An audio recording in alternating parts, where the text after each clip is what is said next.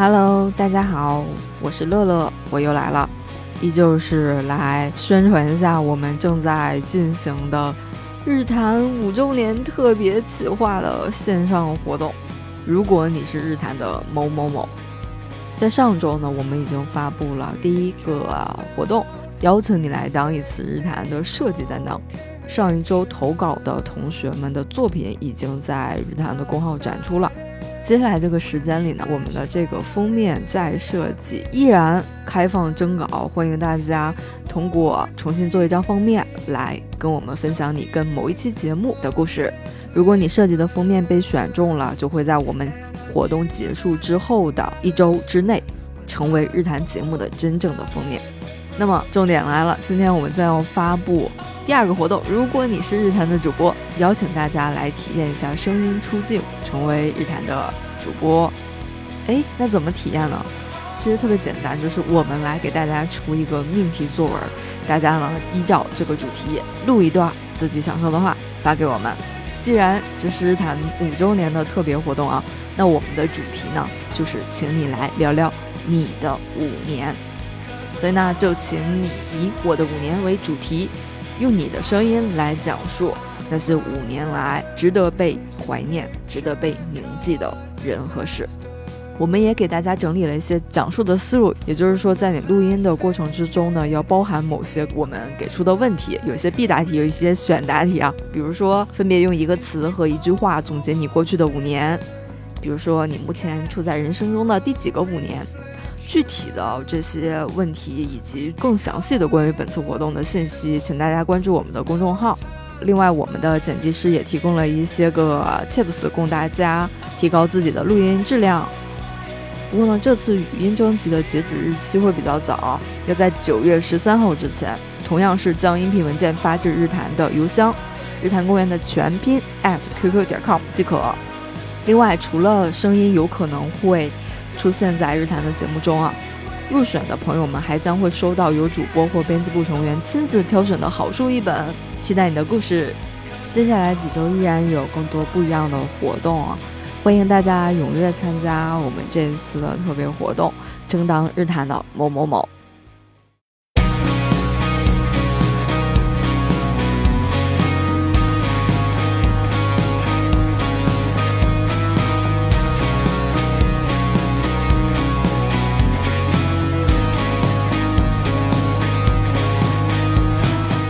Hello，大家好，这里是日坛公园，我是小伙子。那今天呢，我非常荣幸的给大家请到了一位博士啊，李志忠博士，跟大家打个招呼。哎，大家好，我是李志忠，你们也可以叫我菠萝。哎，听这名像李志明的哥。哎呀，啊，大家听出来了，还有我们的潘彩夫老师，大家老朋友啊。对，今天我们三个人坐在一起呢，跟大家聊点什么呢？就聊聊李志忠博士学的东西啊，和现在在做的事情，就是关于癌症那些事儿。呃，我先简单给大家介绍一下哈，李博士，哎，就叫菠萝吧，菠萝，菠萝博士呢，清华大学生物系毕业啊，在美国杜克大学呢，最后得到了癌症生物学的博士，二零一八年回国啊，专注于癌症知识科普啊，现在是北京大学医学院的客座教授啊，对，然后呢也出了很多书啊，但是呢，我会觉得，如果最近大家在看一档这个综艺节目，叫做脱口秀大会啊。可能对他的了解会更多一点啊，当然您可能不会叫他这个菠萝博士了啊，叫凤梨博士啊，对，叫凤梨博士。哎，这个是他在这个节目上的一个一个梗了啊，对，然后也是参加了最新一季的脱口秀大会第四季，我当时特别特别意外，因为脱口秀大会这大家都知道啊，我我很喜欢，然后我们身边很也很有很多说脱口秀的朋友们，然后我每一季都会看，然后我看着看着，忽然之间，哎。我说这人，这我说这我说这个博士好像是不是我马上要录音的那位啊？我赶紧拿出来一看照片，哎呀，真的是他。然后我会觉得哇，这个真流量蹭上了。对，先跟大家说说这个是怎么回事呢？对，这事儿其实说起来挺意外的，就是去年年底的时候，突然有个好朋友就说：“哎，菠萝李诞有事儿要找你。”哎呀，我也是特别爱看脱口秀，我觉得那人都特别厉害啊，但觉得自己离上台表演就不可能嘛，对吧？但是找到李丹以后，他其实就说：“哎，看了我别的一些视频，我觉得可能在搞科研的这群人里面，算还挺能说的。”他就说：“哎，你有没有想过用另外一种形式来输出一些科普的知识呀，或者怎么样？”他说：“要不你来我们这儿线下开放麦试一试。”要还行的话呢，哎，明年再看看能不能参加一些节目。当然没有说脱口秀大会啊，我觉得离我太遥远了，就这个级别太高了，你知道吗？哎呀，你之前有讲过这个东西吗？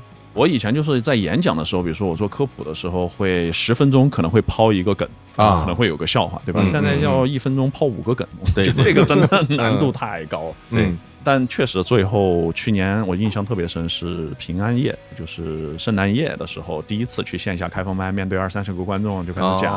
哦，哦，还去了个开放麦啊！我要去试嘛，先去练一练。对对对，因为经常你觉得很好笑的东西，别人根本不觉得好笑。嗯，是的。然后去试了一下，哎，觉得还可以。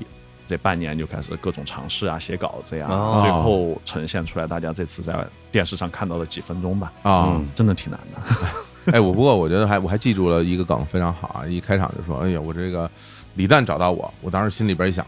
我一定要救活李诞，所以一般找到他的都是关于癌症方面咨询的这种事儿了嘛。对对，印象，因为我觉得我和他够不着啊，对吧？肯定第一反应，我也不是离婚顾问呢。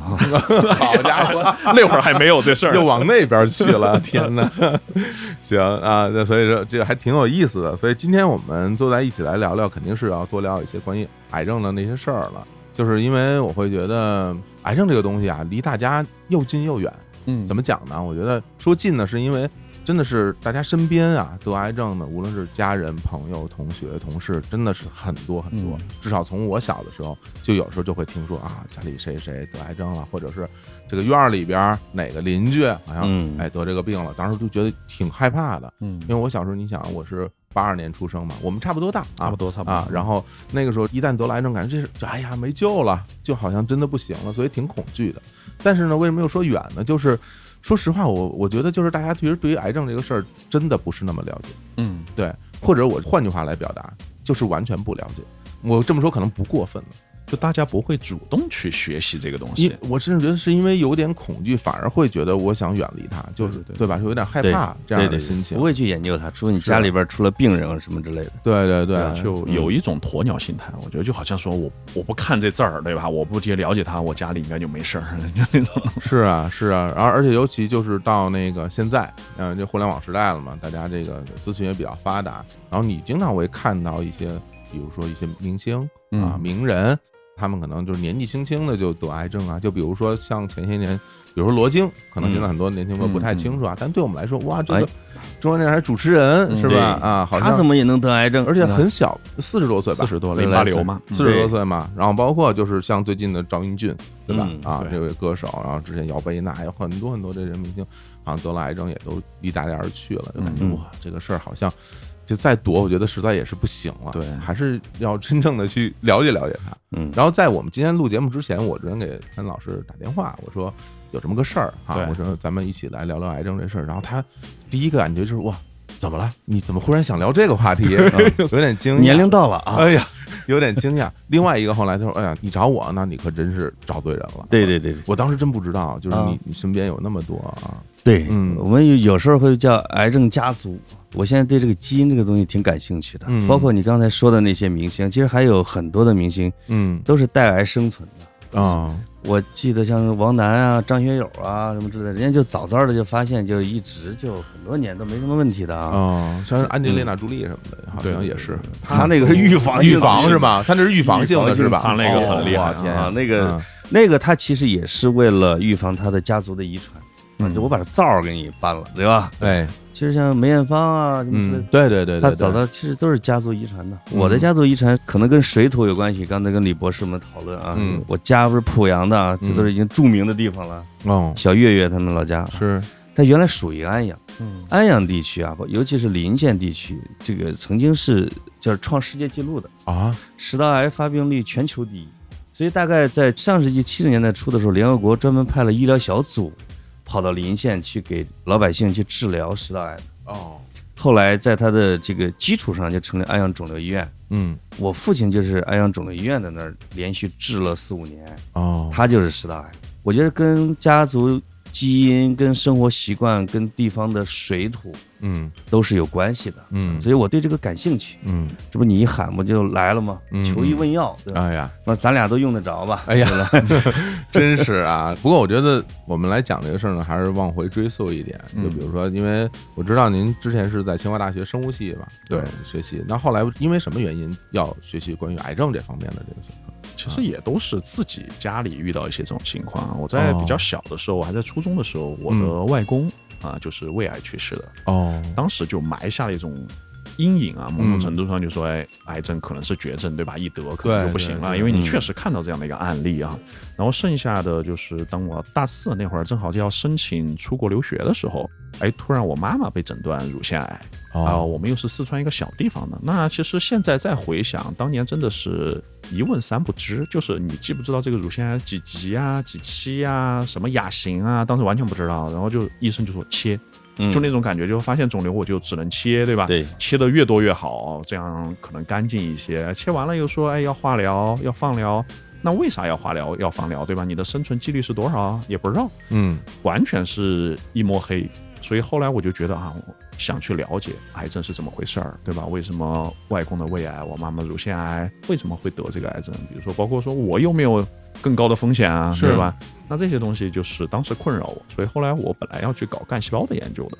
当时觉得，哎，这个从秦始皇开始，人就想长生不老嘛，对，所以搞干细胞研究啊，什么再生啊，对吧？对对，不行了我就换一个，对，是是，这事儿我觉得一定长期来说是一个好的方向，而且对自己也有好处啊，对自己有好处，对，对，其实是一回事儿啊，研究癌症跟研究长生不老一回事儿，哎，好，哎，就大家想长寿嘛。但因为出了这事儿以后，就觉得哎，想去了解这个，所以后来我申请的时候就很偏向申请癌症生物学方面的这个博士学位哦，所以因为这个原因才去的，所以还是人生有一些机缘巧合吧。嗯嗯，在那边好像学习，后来留那边工作很长时间啊。对，零五年大学毕业出国的，后来就读完博士以后做博士后，然后去我在一个药企工作做抗癌新药研发，因为那会儿真的就看我妈妈化疗特别辛苦啊，就印象特别深，说四川你吃稀饭不行，吃咸菜都不行。就吃了就吐，就特别难受。化疗的时候，所以当时就哎，能不能有一个副作用小一点的药啊？所以当时就想去干这事儿。这个在那种企业里就算是科学家了，就是对对对对，在外面大家就会认为你是科学家了，职业就是科学家。对对，搞科研的，其实我们自己叫科研工作者，说科学家都是为了节目效果，就这样。但其实是要科研工作者啊。然后在药企呢，做了八年的。药物研发，嗯，然后后来因为机缘巧合回到中国来，一八年回来的，所以确实在美国待了十三年。哇，那真是这个很长的时间啊！最后又回国了，然后回国之后，我看你就是，其实，在那之前你就开始已经开始做这种相关的科普了。对对对，一三年还在公司工作的时候就开始写这些东西。嗯嗯嗯，当时主要是因为自媒体兴起了。一三年、一二年那会儿，工号什么工号啊，然后你就你的那个幸福一家人的那个微信群里就受不了了，你知道吧？就哇，你们家也有啊，这家也有。哎，那我觉得这个挺不一样的，是吧？你想，这个我们这个每一家这个家族群啊，那里边都是谣言满天飞啊，那是重灾区啊。那你作为这么一个啊，专门研究这个行业的一个博士，在美国，然后还是在这种药企，那你说话在这群里好不好使？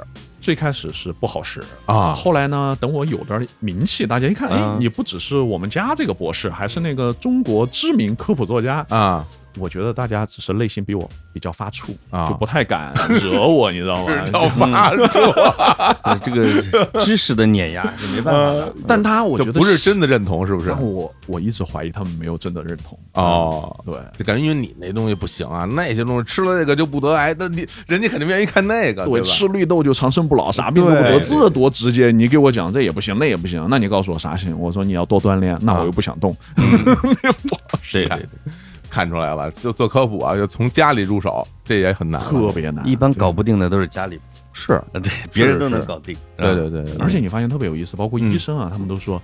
你可能很难说服自己的家人，嗯，所以他们会有些时候有个战略，就是我们互相去说服 对方的父母或者是亲人。哦，你说菠萝去找香蕉的爸妈聊一聊，他可能觉得，对对对对对，外人说话好使，那是吧？经常一在大家一说这事儿，什么什么谁谁谁告诉我这个东西是怎么回事，然后我说我说哎不行，我这个我专业的，我跟您讲讲这个。他说你懂什么？就是就基本上自己家的孩子没有神秘感。对，尤其是长辈，他说我看着你穿开裆裤长大的，对吧？你来给我讲啥东西？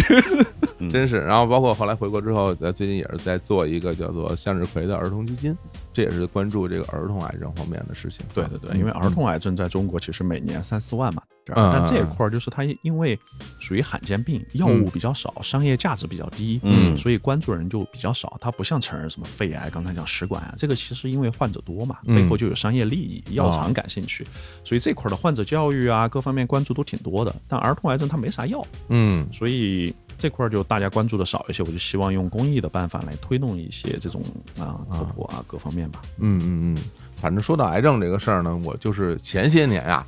就我有一个高中同学啊，之前也来过我们日坛公园啊，然后他也是一个博士生啊，之前在日本留学，然后他自己学的是什么生物化学，然后就有一年我去日本找他玩，我就说，我说你这个好久不见成了博士了，好厉害，庆应大学，嗯啊博士，我说真好，我说你研究什么东西啊？他说我我说了你也听不懂，然后我说我说你说说，我没准能听懂呢。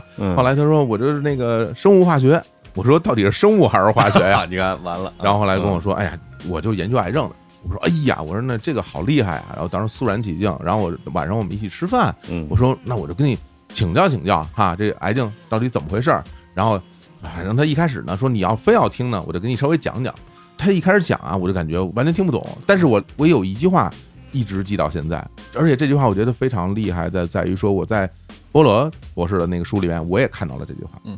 大概意思就是说，只要你活得足够长，你就一定会得癌症。嗯，对对，特别吓人。对对，但当时就跟我说这么一个概念，我当时觉得啊，人生好绝望啊，就是 就还是不要活那么久了，是吧？对。然后我记得他当时还跟我讲了一个概念呢，就是说癌症它不是一种病，或者是说每一个人的癌症都不太一样。对对，所以说你说癌症能不能治愈呢？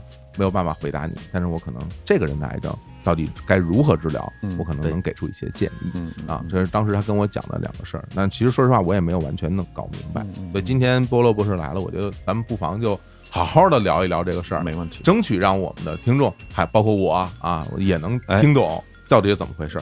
就先讲讲，我觉得就就癌症这个病啊，就是说刚刚那句话，就是为什么你活的只要足够久，就一定会得癌症？这个是怎么一个逻辑呢？对，其实癌症的发生啊，本质上我们认为有两个非常重要的事情啊要发生啊。第一个呢叫做基因突变，第二个叫免疫逃逸啊。基因突变的意思就是你的正常的人的细胞里面的基因啊，会随着时间啊什么的发生一些变化，对吧？也有先天的原因，有些人天然就更容易出事儿，比如说刚才讲朱莉这种，反正它就容易发生基因突变，所以它的风险就更高嘛。所以基因突变这个呢，是随着时间越多。发生的概率就会更多啊！最近正好前两天有个研究啊，说细胞每分裂一次就会出现二点四个突变，平均啊哦，所以你活得越久，你的细胞分裂就越多嘛。对，因为不管是你的生长啊，还是平时我们你看你的消化道这些细胞都会不停的更新嘛，包括你的那个毛囊细胞、头发这些不停的长，很多细胞都会更新，所以你活得越久，你的分裂就越多，你出现突变的概率就越大。这种突变里面绝大多数都不致癌，它就是一些。随机的突变都不重要，但是运气不好的时候，它就正好会发生在一些非常致癌的基因上面哦。对，所以这个是一方面，就说时间越长，各种原因就会导致的突变越多。第二部分呢，就是免疫逃逸，就是说你光有基因突变会带来一个突变的细胞，那这玩意儿不一定能。在你身上比较嚣张。我们经常说，我把癌症比作黑社会的话，就是基因突变会带来一两个坏人，嗯，就是他内心就不太安分，对吧？但是他成不了什么气候在社会上。但是呢，如果逃脱了免疫系统的监管，就相当于咱们的执法部门都不干活了，那这玩意儿可能就会长起来了，扫黑风暴了。哎，对，所以你这扫黑的这事儿如果不干好的话，这些就有可能长起来，对吧？所以就是两个部分。那免疫系统对于癌细胞的控制。随着时间的拖长，就会越来越弱啊，它是一个共进化的过程。再加上我们经常讲免疫力会降低嘛，对吧？对。虽然说你的这个说法不是特别科学性，但整体来说，老年人的免疫系统肯定是不如年轻的时候的。嗯。所以一方面，随着时间增长，你的积累突变越来越多；第二个，你的免疫力越来越弱。嗯。所以你患癌的概率就会越来越高。然后随着这个积累，就说白了，就是你活到八九十岁，嗯。出现癌症就是大概率的问题啊，这个感觉是一个是会轮上的，是一个其实是一个数学问题了，就是个数学问题，对吧？就是一个概率，是一个概率问题，是个积分问题。对，积到足够多，你基本就无限趋近于一这个，对，去去接近这个这个值了。当然不是说你活到。一百岁一定会得癌症，对吧？这个也不是一个绝对的，但你会非常趋近于那个数字。是我看你之前在那个议席上有一个演讲嘛，就关于讲关于癌症这一段，然后里边你你也会说到哪个国家的人得癌症得的最多啊？后来得到一个非常让我震惊的答案，那个我真的没有想到，嗯，就是就是就是那些发达国家啊，得癌症得的人最多，对，因为寿命长，因为寿命长，对我经常就说，癌症其实就是一种整体是一种老年病，对吧？有的人说这是上帝放在人的身上的一个定时的一个东西，为了防止人长生不老某种角度，嗯。啊，它其实和进化是密切相关的。有人就说，怎么样不得癌症呢？那你的前提就是人永远不要出现突变。嗯，这不得癌症，对吧？嗯，但人如果永远不出现突变，那就说明你永远不会进化。哎，还真是，对吧？所以其实人可能就没有人了，也没有哺乳动物，就是一个单细胞细菌。嗯，正是因为每次细胞分裂会出现突变，才带来了丰富的自然界。但因为是这个东西，就在底层就告诉你它会出现问题啊，对吧？因为它不停的选择。嗯，所以这个是底层改变不了的。所以未来有人说能不能科学进步到人就永远不得癌症？我说这是没戏。嗯，但是有可能进步到癌症多数不会致命，就像现在糖尿病、高血压这种概念，跟们吃疫苗似的，人打了疫苗啊什么之类的，它有可能会提前啊。就现在那个新冠的，嗯，不会让你达到一个重症什么什么之类的。哎，早早的在萌芽阶段啊，对抗一下。嗯，这个倒是一个挺有意思的事儿啊，因为很多有时候跟平时跟大家聊天的时候。我发现就是，反正有不少朋友吧，其实也搞不太清楚这个免疫啊、治疗啊之间是什么关系。反正就是，我觉得这好多东西啊，都都值得科普啊。因为我之前不是做过疫苗这行业嘛，有时候跟大家聊，我说免疫跟治疗不是一回事儿啊。我说你得了病以后吃药啊去治疗，没得之前免疫先有抗体，你就可以简单来说就这么回事儿嘛。所以，所以我会觉得就是 关于说这癌症能不能免疫，这的确是一个好的话题。你包括像那个 HEV 的那个那个疫苗，现在不也已经研制出来了吗？然后前两年吧，我看好多朋友都会去打这个东西，嗯，就关于这个女性这个宫颈癌的这个事儿。博罗博士对这个东西你怎么看呢？啊，首先我完全同意啊，就刚才讲到免疫逃逸对癌症特别重要，所以如果我们有办法激活这个免疫系统，理论上你是可以对任何的癌症实现长期的控制的，是吧？因为这个其实就是一个阴和阳的关系，对吧？你的免疫系统天天追杀这些突变的肿瘤，对，这个肿瘤它可能也在生长，但是你的这边免疫力也足够强大，它就一个共存的状态。其实啊，咱们仨，嗯，大概率现在我们体内都有癌细胞，哟。但是呢，这这等会儿这这这组合解释？为为什么呢？就是讲突变这件事儿嘛。其实绝大多数人体内无时无刻都有突变的细胞。哦，对，每一个人平均应该有一百万个突变的细胞在我们身上。那这占多大比例呢？这种这是很小的，很小比例啊啊啊啊！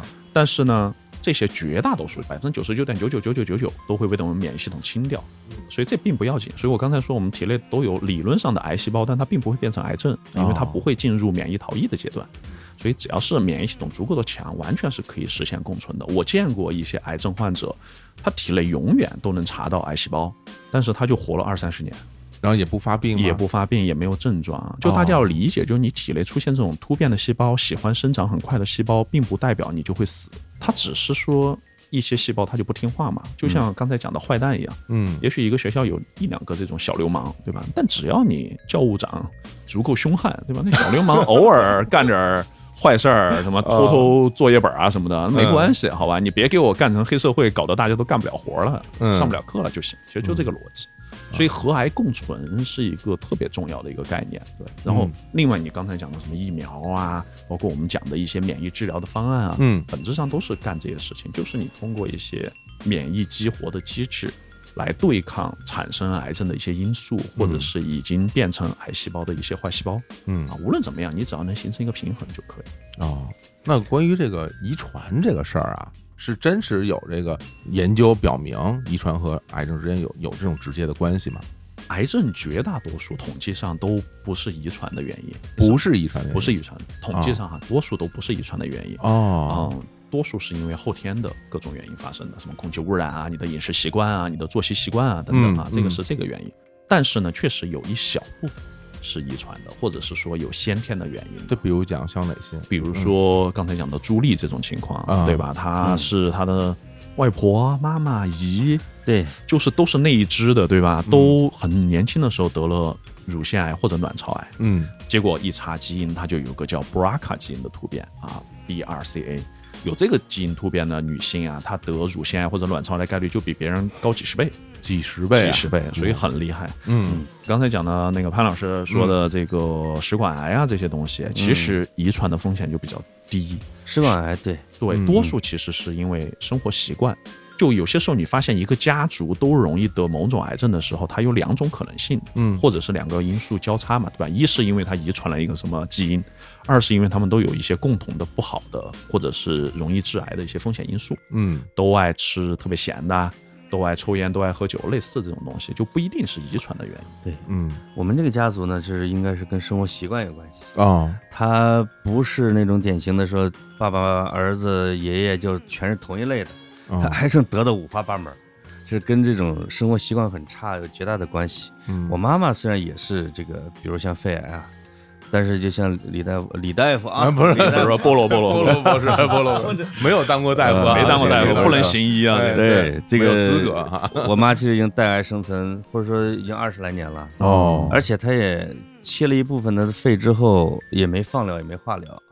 因为他可能发现的有点很早，非常早期啊，可能很早期。嗯，而我父亲他就跟我的这种生活习惯就很像。哎，他是食道癌，当然跟我们吃酸辣咸肯定有关系。另外还有一个，刚才我觉得那个菠萝啊，菠萝讲的特别有道理，就是警察会抓黑社会，嗯，他会不断的去清理它。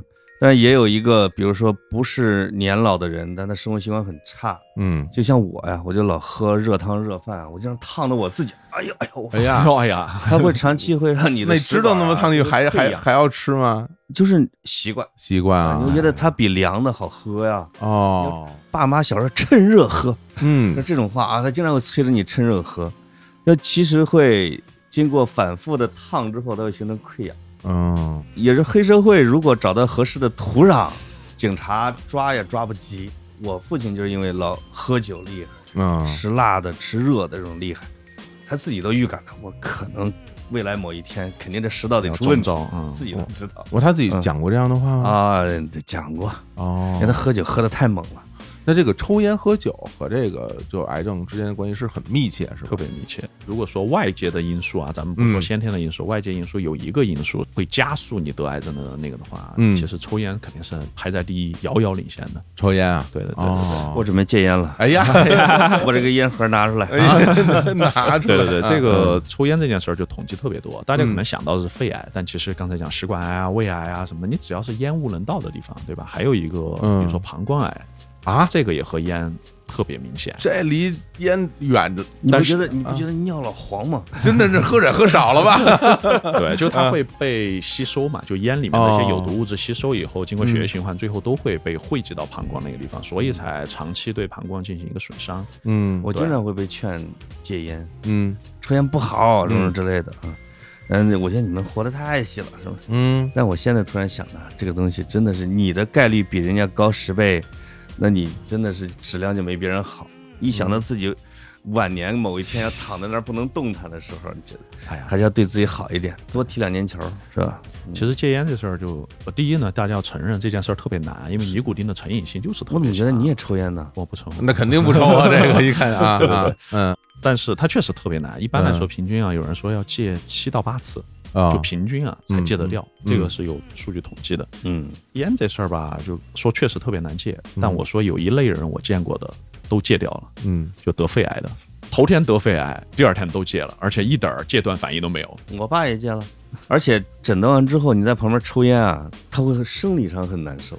他过了一段时间以后，真的就接受不了这件事儿了，就是抽烟这个他都受不了。所以其实可能就是。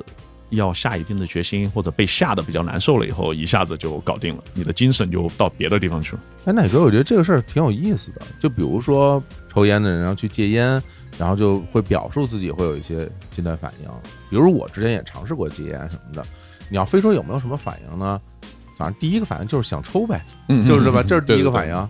第二个反应是好像有点觉得有点胸闷，不舒服，有点不太舒服。对对对。然后那还有什么？我觉得就没有什么，就是这个东西它到底是一个精神层面的感受，还是它真实存在的？它是一个。生物化学的反应，哎呀，好 back 一下，原来如此啊！其实就是你的神经递质，就我们讲的让你愉悦的东西出现了一些紊乱嘛。以前是靠尼古丁让你很开心，对吧？现在那个东西没了，你要补偿它的话，其实需要一段时间，你的神经才能重新搭好。那如果您这么讲的话，就是说从这个呃我们现在掌握的科学原理上来讲的话，那大家都能戒掉烟，只要你足够努力，是这意思吗？足够努力和足够坚持。这事儿因为有可能短期内是挺难受的，嗯，这个咱们不能否认，戒烟这件事儿是挺难受的，而且是生理上的难受。它不是说你意志力强不强大的问题，它就是让你很不舒服。绝大多数人可能就算了，我何苦呢？其实这事儿特别容易理解，就是我也不是什么圣人，你要经常去说，哎，菠萝，你是不是生活特别特别健康？就是其实并没有。比如说我特别爱吃烧烤，哦，我知道那玩意儿也不好，你知道吧？就是也是致癌物，堪比抽烟，对，就类似这种东西。但是呢，你得知道那个东西，第一对你身体不太好，对吧？所以你就尽。量的降低频率嘛，然后在你有些时候啊特别想吃的时候，你吃一点点，但不要吃那么多。所以类似就我觉得大家理性一点就好。我作为科普作家，说大家都是要生活的，啊，你别搞得那么就是说只有非黑即白，对吧？不戒烟就是混蛋，不能这么说。最可怕的是，当你什么毛病全戒掉之后，你还得病了。哎呀，这是啊，这是最不公道。那也太倒霉了吧？不过你刚刚一讲这，我倒还真的蛮有意思的。比如说像你在生活当中，你会。用你的学到的这些医学知识来规范自己的生活行为嘛？就肯定是规避最最危险的啊！烟我肯定是会那个的，对吧？以前也喝一点酒，现在基本也不喝了，酒也不喝了，酒也就不喝啊。但是就得干点别的事情，让自己比较愉悦嘛。其实就人要活得开心，卖卖力气是吧？是吧？健健身运运动啊，然后去写科普啊，你知道，就我从那里面去获取快乐。那你会在哦一些瞬间会就是真的就啊不行，今天我要放纵自己。这些我都不要了，会有，会有。但我放纵我的方式，可能除了吃烧烤以外，就吃冰激凌啊。其 实甜食吃多了也不好，你知道吗？就理论都懂，但有时候你真的，你看，对，说起这事儿，我觉得就就是你道理都懂，但你就想吃，你知道吗？就说起这个，我觉得最难的就是戒烟这事儿，我觉得最逗的就是看到胸外科医生抽烟哦。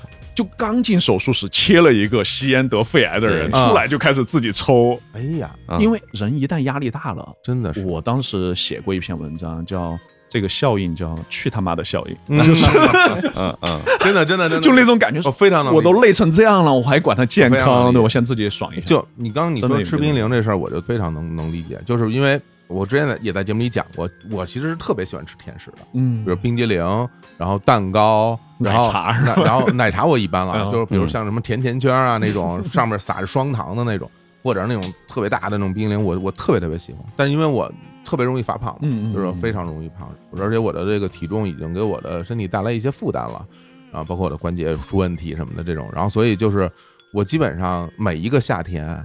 我吃的冰激凌可能都不会超过五个，嗯，对，就是我之前一直是这样的，是是是，就是为什么呢？就是因为我太想吃了，但是我真的觉得不行，我真的不能吃，就吃了以后我这我身体就会有问题嘛，对。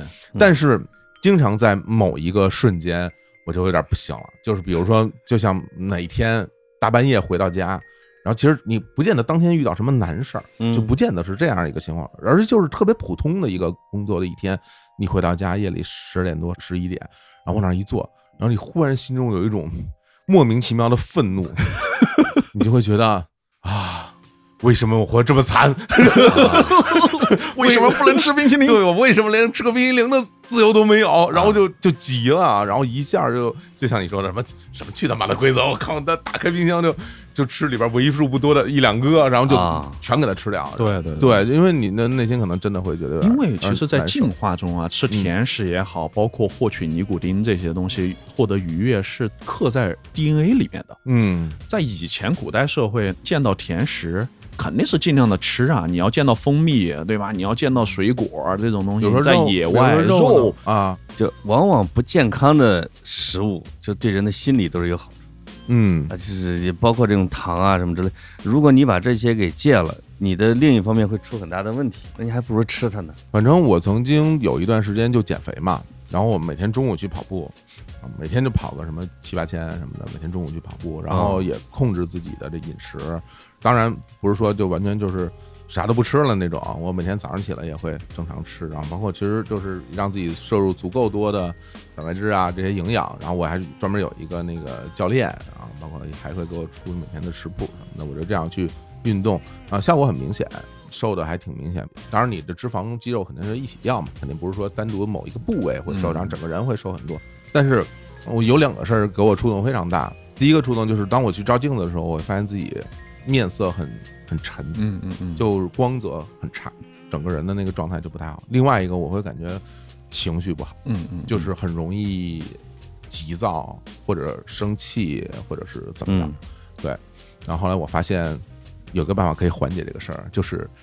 吃蛋糕，吃甜食，对，就就真的就那不就回来了吗？当你吃了一个这个东西，你会感觉哇，很愉悦，好像是糖分是真的能够给人带来愉快感的，是吧？就是在进化中给你留下的嘛。它如果不这么进化的话，人就不吃糖了。嗯嗯嗯。其实进化中，它就是因为吃了这个东西能让你存活的比较好，对吧？能让你繁殖后代。嗯。所以他才把愉悦这件事情和它联系在一起。哦，这就跟做爱是一个原理嘛。嗯，对，本质上它。但凡有利于繁衍后代的事情，就会和愉悦挂在一起。哎，要不然你就不干这事儿了。你真想想，这东西吃糖和吃苦的本质上有啥区别？嗯，如果吃苦的东西能让你繁殖后代，我相信你吃苦就会特别愉悦。嗯，但那玩意儿好像不利于繁殖后代，所以你就不想吃苦的东西。哎，还真是啊，那引着你去干。哎，你你会喜欢吃苦的东西吗？我不喜欢吃苦的，你啊，其实这个事儿我跟好多朋友聊过这个事儿，我发现好像真的是有点问题啊，嗯，就可能个体爱吃苦的个体的问题，就对对对，我对于苦的东西有一种天然的喜欢，然后后来我就跟朋友聊天，孩子跟人聊天说，不是啊，跟那什么关系？日子过得太好，凭什么？我们我们这种河南农村娃怎么不吃苦？没有没有没有没有咸的是吧？真的不是，真的不是。就我真的就是在，比如说像一些什么苦瓜类的，或者是那种柚子有点苦味的那种东西，甚至有些奇怪味道的东西，好像对我来说有一种很大吸引力。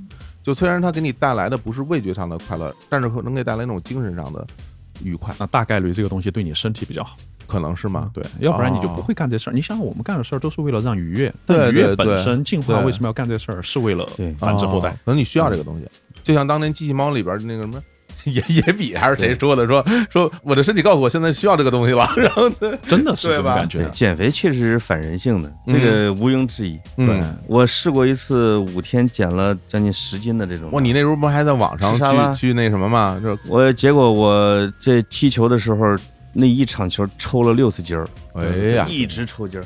嗯，他也不是说疼的累的啊，嗯，他缺少一些元素。是的，是的。我爬到场外之后，自己啪掰回来，上去又提，一使劲又抽。哎呀，就你觉得啊，因为休息了，你没有吃脂肪，没有吃什么什么之类的啊。嗯嗯，对。那其实我觉得现在就就关于说，就是得癌症之后，比如说刚刚咱们在聊，就是说，比如说大家这个癌症的成因，或者是这种比例什么的。但是关于治疗这方面，因为我从小就老听说嘛，说是反正先做手术，然后就开始。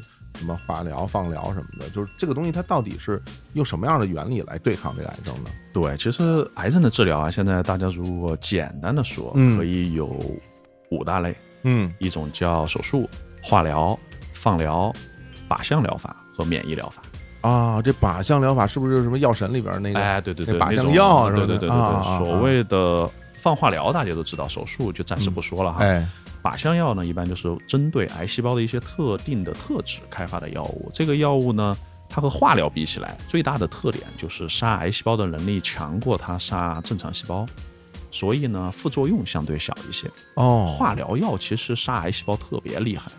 它就是一个毒药嘛，对吧？把癌细胞绝对毒死，你癌细胞遇到毒药也不行。嗯，但是呢，问题是它把正常细胞也干死了。对，它本体哦，对吧？所以你掉头发呀，什么腹泻啊，其实就是你正常细胞受不了这中毒的。对，所以你不敢一直用这个化疗药。我经常开玩笑，你要不管患者的死活的话，我们都能把癌细胞干死。哎呀，就疯狂的用化疗药就完了。嗯，对，所以靶向药当时就为了解决副作用的问题，说我们哎只杀癌细胞不杀正常细胞。哇，那这个就类似这种东西，听起来非常厉害。对对对，然后免疫药物是最近最热门的东西，嗯，就是最近十多年，其实大家才慢慢的都认可说免疫系统控制癌细胞是有意义和价值的，就是自身免疫系统是吧？自身免疫系统，以前大家可能认为只要突变了就是癌症，就像刚才讲到的第一步，对吧？但后来才发现哦，免疫系统真的是能够控制癌症，而且能控制很久的，而且这件事儿还能逆转。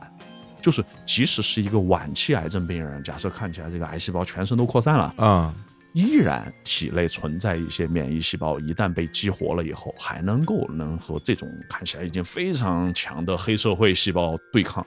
这个有实际的案例吗？有啊有啊，昨天晚上还和朋友聊起来，有一哥们儿得了肝癌啊，就是已经快完全不行了，嗯，全身转移，各种药物都不行，化疗也耐药，对吧？都没用。后来呢，正好赶上免疫疗法，当时在中国甚至还没上市啊。那哥们儿又没什么钱，后来就找到一个我的朋友，当时就在临床实验里面给了他用了一个临床实验，当时完全不知道效果怎么样的，嗯，结果现在还好好的，活蹦乱跳，天天运动。啊，就 就彻底好了，彻底就你是不是说他治愈？因为现在才四年，还不敢说，因为我们以五年为标准嘛，嗯，但就没任何事，他和咱们看起来一样啊。但是在当时四年前，就基本准备葬礼了，因为咽咽就躺在病床上已经快不行了，巨瘦无比，太牛全身都是。这药太牛了，这么厉害啊！就见过很多这种奇迹。啊，就特别厉害，所以现在全世界都特别在乎免疫治疗这个概念。我之前看你呃是说过一个事儿，就是一个那个国外的一个小姑娘，她是得白血病是吗？对对对，她当时好像是也是通过这种免疫治疗，对，它是另外一种免疫治疗，就免疫治疗它是一大类，有很多很多各种形式来做，有有的是刚才讲到给你一种药激活你病人体内的免疫系统，对吧？有的是像那个小女孩刚才讲那种叫细胞治疗，免疫细胞治疗，就从外源给你输入一些。对抗癌细胞的免疫细胞，嗯啊，这个也是另外一种方法，就不是自体的了。呃，其实它也是自体的，但它稍微复杂一些，就把自体的细胞拿出来以后进行一个改造，哦，改造成特种兵再弄回去了。我这听这听着很厉害。对对对，就你正常的免疫细胞可能不够强了，嗯，对啊，已经被癌细胞。脆的七零八落的，就在对抗中你已经失败了。嗯，他说不行，我回来给你搞成美国队长，对吧？再给你放回去，你知道，打点把你搞成肌肉男，再弄回去啊。然后又发现，哎，有些情况下他又能逆转这个情况，所以真的是很酷的。简单来说，就是分为这五类。但是我刚如果说按照你刚才讲的话，比如说之前的那些治疗，包括就是什么放疗、化疗，还有手术、手术啊、手术这些，好像都它都是一个怎么讲呢？它不是一个定制化的东西，就是说它针对这些病人，可能都是用这种一种方式、一种。原理，嗯嗯，来去来去杀死癌细胞。嗯，但是刚才说到这个免疫的疗法的话，它好像是一个，好像更趋近于一个针对不同的个体会有不同的方式来治疗的一个手法。其实包括啊，呃，有一点需要澄清哈，就是我每次讲到靶向疗法、免疫疗法，大家觉得很嗨，觉得这是新东西，对吧？是不是以前的手术放化疗就不要了？说你这个玩意儿都是老的东西，其实不是的，不是这玩意儿，我觉得就要理解成就像。厨师做饭的佐料一样，以前你只有仨佐料，嗯，然后也不是特别理想，很多时候，嗯，但现在多了俩佐料，对吧？你可以配。癌症的治疗以后一定是个综合治疗，嗯，一定是综合治疗，就是绝大多数都得需要接受可能几个东西的定制化组合的治疗，嗯，所以免疫药物刚才讲了其实是分很多很多种，对吧？靶向药物其实又分好多好多种，相当于说现在医生手上有上百种东西可以选，对，而且这些选的哪个先做。就不一定是先要做手术，有可能是先要用化疗药或者靶向药或者免疫药，用完以后把肿瘤缩小一些再做手术，这样切得更干净，嗯，创伤更小，这些都是有的。所以未来这个癌症治疗啊会非常非常的复杂。哎呦，你听到这儿以后，我我有两个感受，一方面我会觉得就很开心嘛，因为现在有很多的方式能够去对抗这个癌症，但另外一方面我其实又很担心，就比如说。一个人的家属站在医院里，然后医生跟他讲了刚刚这段话，我觉得估计很多人会听不进去的。就是为什么你会选择这样跟我之前了解的不一样的方式来来来跟我讲说治疗癌症的办法？我之前可能大家都是先做手术，然后再放疗再化疗，然后你给我讲有新方法，然后说了一大堆我听不懂的东西。这种沟通的过程里边，我觉得会遇到很大的瓶颈。对，所以这是我觉得教育的意义，或者是说你不能等到生病以后。再去学习，那会儿你就发现这个信息过于的多了，对吧？严重过载，你根本消化不了。而且人的当时的精神状态可能也不足以支撑我去学学不了，听你讲这个，对吧？对，我家我家人还正那准备抢救呢啊！对，所以为什么出了这本癌症防御的书嘛？就是写写给健康人的癌症知识，对吧？就希望大家在非常健康、心态还比较平和的时候，嗯，就去大概了解一些我们刚才讲的这些东西。然后你至少要做好准备，如果身边的人出事儿或者生病以后，嗯，大概率你会遇到这些相对复杂的决策啊。到时候你再慢慢来了解这些具体的是什么样的，因为太多了，我也不指望你没有遇到的时候，你具体还去了解怎么治肺癌，这个不太现实，对吧？不过这个癌症的家人呐，嗯。以我的理解，他们有时候是不抗拒这个各种新方法的，嗯，他甚至自己找各种偏方，其实也是一定的，也是新方法，一定的。当你跟他说你可以用靶向药，你可以用免疫的药什么之类的，嗯，基本上他都是欢迎的，往往意味着他前面那几样不行了。对，我的对对，他这人得得试过一他就说我反正是不能放弃，你你只要有什么新药，你全给我用上。对，一般这癌症的病人，往往尤其那种重的啊，是晚期了，嗯，你说我不用药了。那个那那对他来说是一个打击啊！你看我还可以用一个新办法，嗯，对他来说都是希望，包括好多用中药的，吃灵芝的，哎呀，各种各样的都挺多的。所以说，我觉得为什么说说明这癌症这个范围里边，这个谣言它是一个重灾区呢？因为我觉得很多时候真的是听起来挺讨厌，就是他利用了大家的这种心情恐慌嘛，对吧？本来就是这事儿大家就不了解，另外一个就是家里有病人，那赶紧想什么办法就。想一切办法都想把他的生命挽救回来嘛，所以这个时候谣言就满天飞。所以我觉得我们不妨在这儿，我觉得可以辟辟谣，是吧？就在我们节目里面辟几个我们经常听过的那些谣，对吧？就好像说这个我们这个这些药物库里先把那些啊不好的东西先杀掉，对，然后我们再继续科普。我觉得这个东西其实很有意思啊。我觉得像像其实中国有一个比较有特点的一个一个东西，就是说这个吃什么，嗯，哎，就吃什么。就能怎么着怎么着，对吧？这这中国好像这个食补啊，或者什么这个啊药食同源啊，好多这种这种说法，说 一直会有嘛。然后我反正经常会看到，比如说什么红薯啊，嗯，多吃红薯啊，这防癌，或者是吃什么西兰花啊，啊，这十字花科的这些东西啊，能够防癌，或者恨不得什么吃绿豆啊，反正各种各样的东西 都能防癌。我觉得就是关于说吃什么东西能够预防癌症，就这个逻辑，你觉得成立吗？我觉得就大家会夸大单一食物的作用。你刚才讲的什么西兰花啊、红薯，本质上都挺好的，是吧？红薯作为粗粮，我们现在也鼓励吃，纤维素含量高，各方面对吧？西兰花本身里面也含有一些有益的东西，对。只不过你不能指望什么光吃西兰花对吧？天天吃红薯你就能防癌。其实我经常讲防癌的一些秘诀，所谓的秘诀啊，都特简单，就跟平时。你想健康生活都一样，嗯，对吧？多吃新鲜蔬菜水果，什么都吃一点儿，别盯着一个东西吃，少吃精致的粮食，多吃粗粮等等。其实说起来都巨无聊，是对吧？但是你就我们科普作家说出来这些东西，为了防它无聊啊，我觉得你可以发明一个那种什么面粉做的药丸哈，什么东西？一个特别特殊的药啊，吃完了之后再服以。各种粗粮，服一个各种粗粮，那不就跟那什么凉茶似的吗？这个凉茶可以解毒啊，这个可以败火啊，这个可以消炎，然后里边其实有药片放进去，对吧？对对对啊，是吧？中西结合，要不然他不相信你啊！我觉得太普通了，不是绝招啊！对对对，我这儿有一个神秘的菠萝丸，是吧？菠萝丸啊，吃完以后它的什么引子是一颗红薯，是吧？所以红薯，我靠，这这太危险了啊！是是是，但这种就我觉得很多东西，所谓的防癌的食物啊，其实整体看都是比较健康的。嗯啊，就大家如果愿意吃一点儿，我其实觉得完全 OK 的。嗯啊，只不过你就不要盯着一种吃，你就什么都吃一点。其实基本你把防癌食物谱里面那些食物每个都吃一点的话，基本就是中国营养协会推荐的膳食指南里面的那些一个那个金字塔那个图 是吧？基本差不多。每天摄入的碳水化合物啊是吧？推荐碳水化合物的来源是吧？对 吧？基本就是那些东西，其实都挺好。那你什么洋葱啊、甜椒啊，这些其实都挺好的。还真是，我觉得这个关于这吃这事儿，反正老生常谈了。嗯。但是我觉得这个东西它就是对我们大家 怎么说这个家族群非常有有攻击性。但凡有一个什么东西吃吃啊，吃了这个东西，恨恨不得就吃个姜什么的啊，就啊就就发过来，大家就说你看看，这就得多吃这个。然后一说多吃，可就真多吃。我的妈，恨不得天天吃。然后一顿饭里边有大量的东西都是讲的这些，说多吃这个就对身体有好处，我能防癌。反正防癌不知道，反正感觉这个饮食不平衡啊，还挺撑的。没错没错，其实并不健康。对啊，我小时候有一个噩梦体验，是我姥姥那时候给做豆腐渣。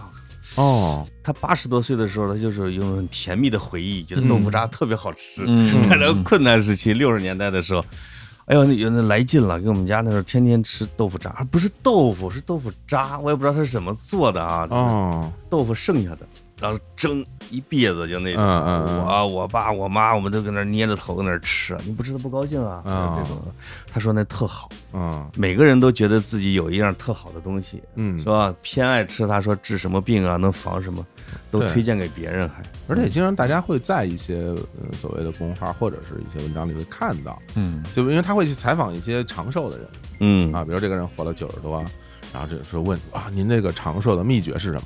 然后。还得说，我每天都喝可乐。哎，这个有啊，跟你说这就成逻辑了，知道吧？巴菲特啊，巴菲特九十多了吧，天天必须喝可乐。你看，就这这个就成逻辑了。然后这个逻辑，然后就被就被推开概念了。推开概念就成为说，每天都喝一罐可乐就能长寿，对对吧？我觉得这个问啊，这个哪些是防癌的吃的，还不如这个告诉听众哪些是导致致癌的。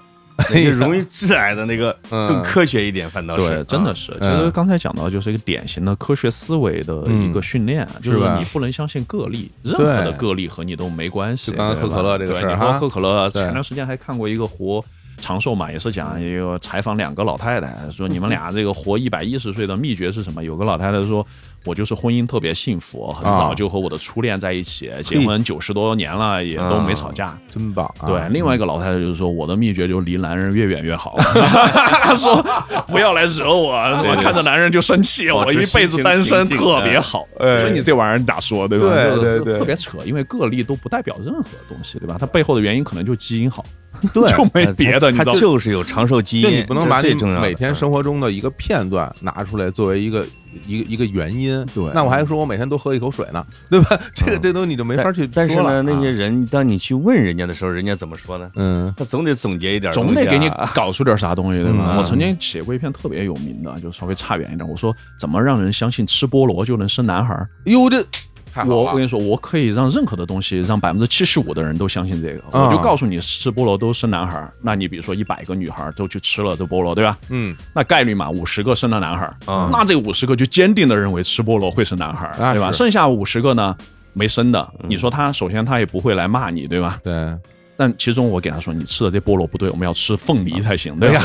然后这五十个又去吃，啊，那二胎又有二十五个生了男孩。好，现在我就七十五个人都是铁杆的认为，只要你吃菠萝、吃凤梨就会生男孩。那二十五个认为自身有问题，对，剩下二十五个说你有问题，你吃的不对 或者怎么样。而且人一旦被这种东西忽悠以后，哪怕被骗了，嗯，他也不会出来再承认自己被骗了，这个承认自己的愚蠢，这个已经，我觉得这个是其实已经是非常非常多年。的一个东西了，你像咱们追溯到原来的咱们传统这个算命啊，很多东西不就是这么回事吗？嗯，对吧？是的，对，就是幸存者偏差，对，就幸存者偏差，而且被骗的人就不愿意承认自己愚蠢，所以他的信息是非常不对称的，对吧？对，嗯，Anyway，这个是一个刚才讲到其实特别好的一点，潘老师说的就是要告诉大家吃什么不好。对，其实这点稍微是有点意义。我作为科普作家，我现在其实包括他们发什么吃什么东西防癌啊什么的，我都很少去辟谣了。嗯。因为觉得第一人总要做点什么事儿，他觉得哎你不吃这个就得吃那个，反正得吃点啥，对吧？嗯。第二个，我觉得作为我们的任务来说，就是帮大家规避有毒有害的东西就得了，对吧？你这个谣言总是会去不尽的嘛，就是你批了，有有时候分为叫无害的谣言。哎呀呵，对吧？安慰剂效应，其实有些时候安慰剂效应挺好的。你看有些时候我的有些长辈他就觉得，比如说吃大蒜好，对吧？他就每天吃几片大蒜。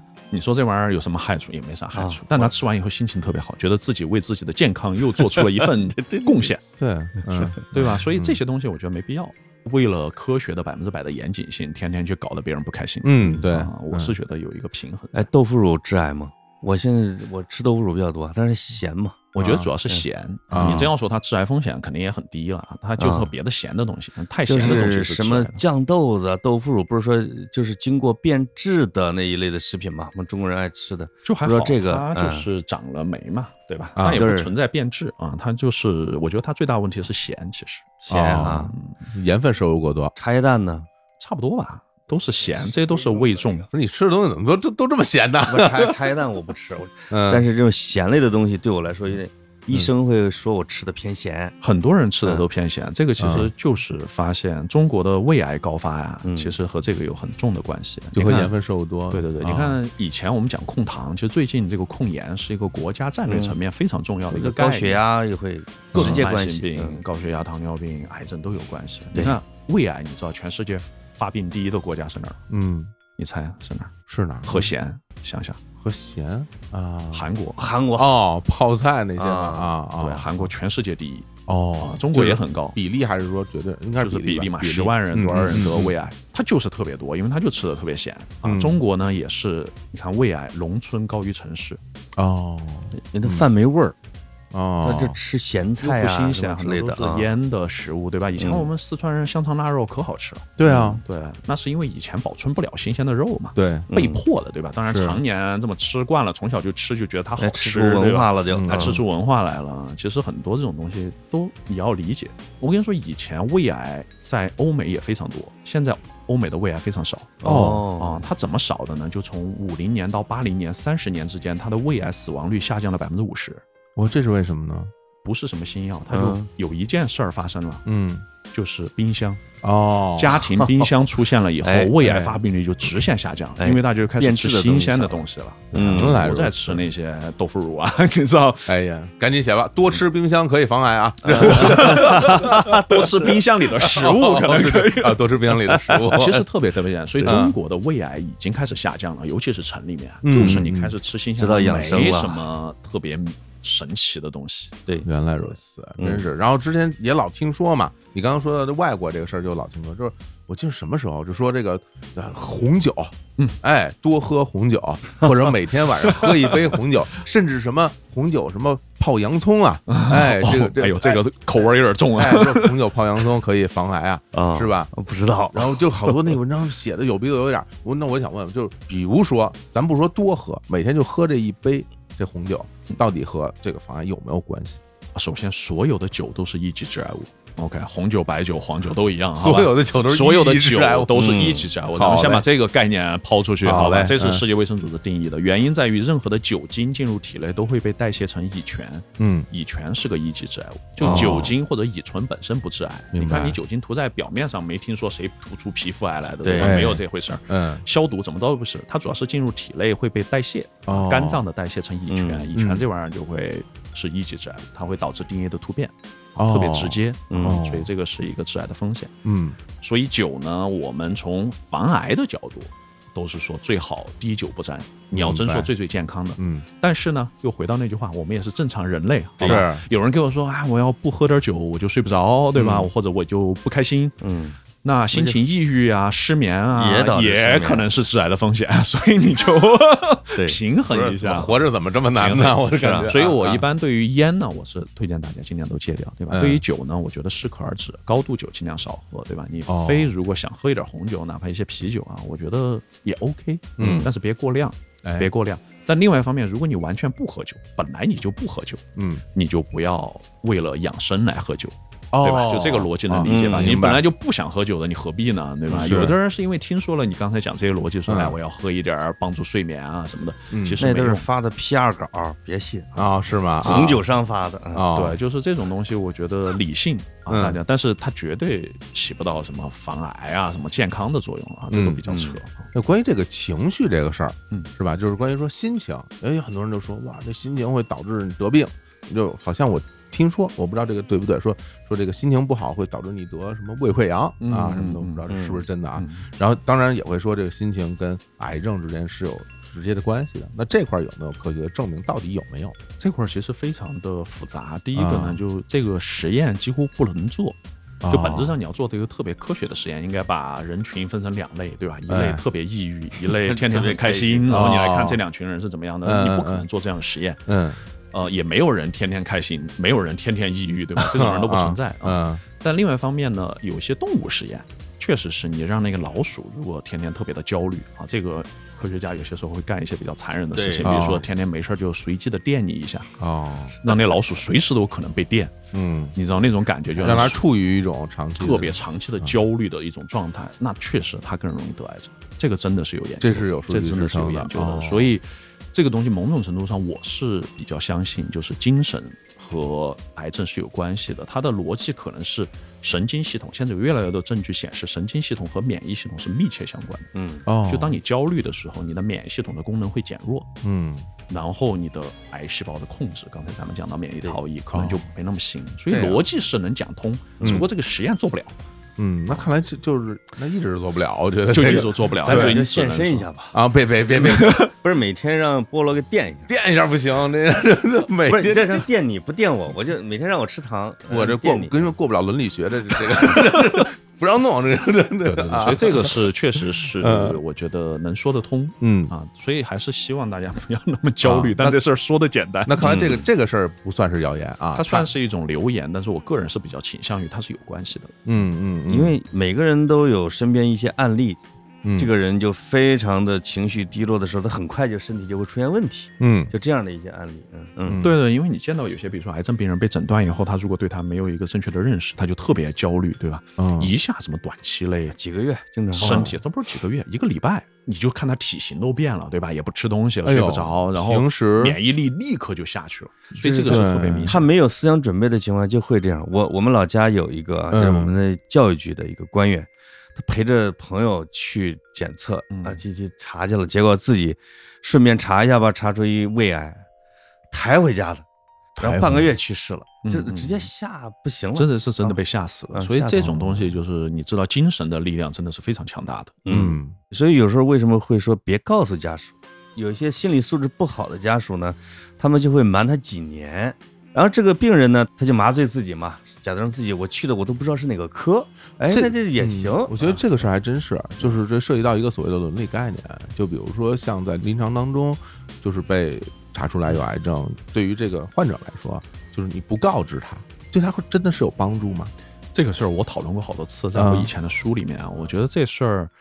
哦，我自己的认知呢也有些些的改变。以前我认为应该都告诉，因为我在美国待那么多年，美国它有那个知情法，所以如果你不告诉患者，你是违法的。医生在患者不知情的时候，你不能对他用任何的药物哦，要不然他就可以告你。那就是法律规定。对，所以美国它是强制的，说一旦一个人被诊断癌症，医生第一时间要告诉他，然后他在纠结要不要告诉家人。嗯，他和中国基本是反过来。电影里老这样的，对吧？对对对。